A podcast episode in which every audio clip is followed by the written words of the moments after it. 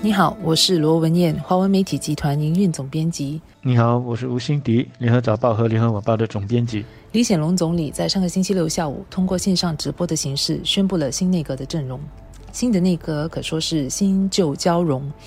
在有心血引进的同时，还有一些年轻的部长调派到其他部门，同时呢，也保留了多数的老将，也就是有经验的部长都留在那个服务，包括两位国务资政和统筹部长张志贤和尚达曼。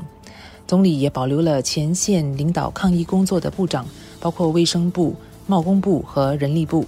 涉及国家安全的国防部、外交部、内政部、律政部以及通讯及新闻部的部长也留守原职。同时，调派到其他部门的较年轻的部长，包括王以康将卸下教育部长，接任交通部长；教育部长则由王群才出任，而王群才原本掌管的国家发展部将由李志生接任。除了这些部长的平行调任之外，这次的内阁有三个新的部长出现。其中一个是刚在大选获选的马林百列集选区的当选议员陈世龙医生，他受委为总理公署部长以及人力部兼贸工部第二部长。他是百汇班台集团的前总裁，还有董事经理，在经营大型的这种私企方面是有丰富的经验。但是从一个新人直接入阁成为部长，毕竟还是比较少见的。那么另外呢，就是从高级政务部长升任。文化社区及青年部长兼律政部第二部长的唐振辉，那么加上陈世龙医生，马林百列集选区现在就有两个正部长了。如果陈川仁也将会在国会中被推选留任议长的话，那马林百列可以说是人才济济了。另一个升任部长的，则是东海岸集选区的老将孟迪奇博士，他在二零零一年就进入了国会。那么原本呢是国防部兼外交部的高级政务部长，现在呢将会升任为总理公署部长，以及外交部兼教育部第二部长。那么除了正部长之外，这次也有五个新人受委政治的职务，所以呢引进的新血还是不少的。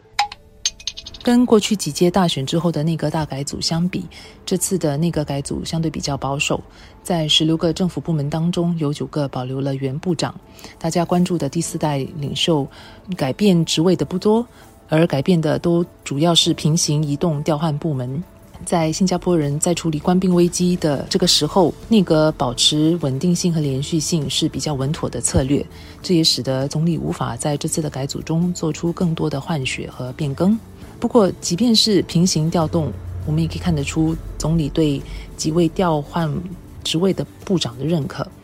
教育部是个重量级的部门，联合领导抗疫跨部门工作小组的黄循才转去出任教育部长，同时保留财政部第二部长职位，显示了对他的认可。而王以康，有些人认为他转去交通部对他的仕途可能不一定是件好事。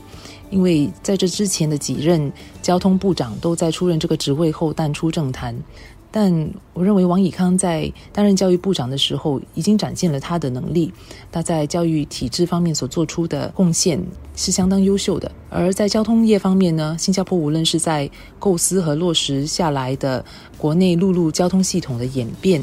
或者是处理具有挑战性的新马双边项目和跟邻近国家的一些其他海事和航空交通的合作项目之外呢，都有很多能够让王以康发挥的空间，而他相对的年轻，还有一段的仕途跑道可以走啊，还有在其他的职位做出贡献的空间，所以现在下定论，我觉得太早了。所以比较大幅度的内阁改组，应该是要等到新加坡走出疫情，走出经济衰退。按中理的话，就是当他把新加坡完好的、平稳的交给第四代领导班子的时候了。到那个时候，现在的几个高级政务部长当中，应该会有更多的人会被擢升扶正，去接手掌管一些政府部门。而内阁现在的一些老将，很可能就会退居第二线，扮演辅佐的这个角色。但我想，这并不表示政府部门下来就不会有大刀阔斧的改革。疫情之下。我们过去的许多的思维，还有既定的政策，都得被迫重新的思考，才能够适应疫后的新常态。原有的部长继续留任，反而能够借助他们的经验，去重新检视不适用的政策还有做法。另外，在高级政务部长还有政务部长这一级的，其实有相当大幅度的这个调动，当中有不少呢是新人或者是被擢升的，所以相信也还是会给各政府部门带来一些新的景象。我期待他们能够和留守的部长产生良好的化学作用。大选之后，李显龙总理的交棒计划是否会受到大选成绩的影响，也是人们关注的课题之一。在上个星期六的记者会上，针对副总理王瑞杰是否仍接棒总理的提问，被点名回答问题的陈振声的简短回应是：第四代领导团队推举选出王瑞杰为下一个国家领导人的共识不变。此外，在这次的内阁改组当中，我们看到王瑞杰的职务又扩大了。除了现有的职务之外，他额外受委为经济政策统筹部长。内阁这次也没有如之前一些人所猜测的，有宣布另一位副总理。所以在现阶段，这些迹象显示，王瑞杰作为李总理接班人的计划没有改变。不过，王瑞杰是需要一些时间来加强新加坡人，尤其是年轻较年轻的一代对他的信心。李总理在上个星期六也表示，目前的首要任务呢是控制好关闭疫情的局势，稳定新加坡的经济。把这个做好之后呢，才交给下一代新加坡人。所以交棒的日期有可能不会是总理之前所希望的，在他七十岁之前，也就是二零二二年的年初。总理星期六在记者会上被提问的时候，他自己不回答，而是让第四代的陈振声部长来回答。